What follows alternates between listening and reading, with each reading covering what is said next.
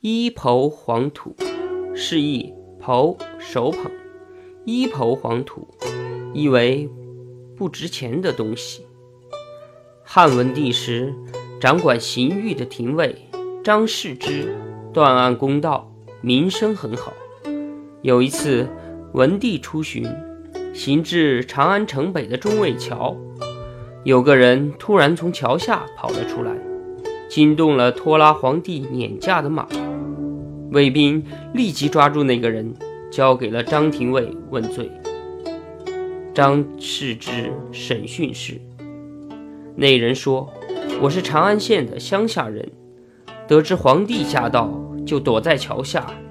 过了好久，以为皇帝的队伍已经过去了，就从桥下出来，谁知正巧撞着了皇上的车队。”张世之向文帝报告了审讯情况，说。此人触犯了清道的禁令，应处以罚金。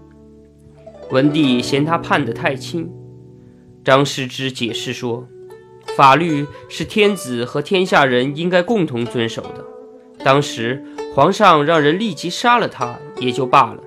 现在既然把他交给我廷尉，我就要公正执法，望陛下明察。”文帝无话可说。后来有人盗窃了。高祖庙神座前的玉碑，张世之按照法律判处小偷死刑，并向朝廷奏报。文帝大怒，对张世之说：“这人无法无天，竟敢盗窃我先帝庙中的器物，应该灭他的九族。”张廷尉急忙向文帝谢罪说：“按照法律，这样判处已经够了。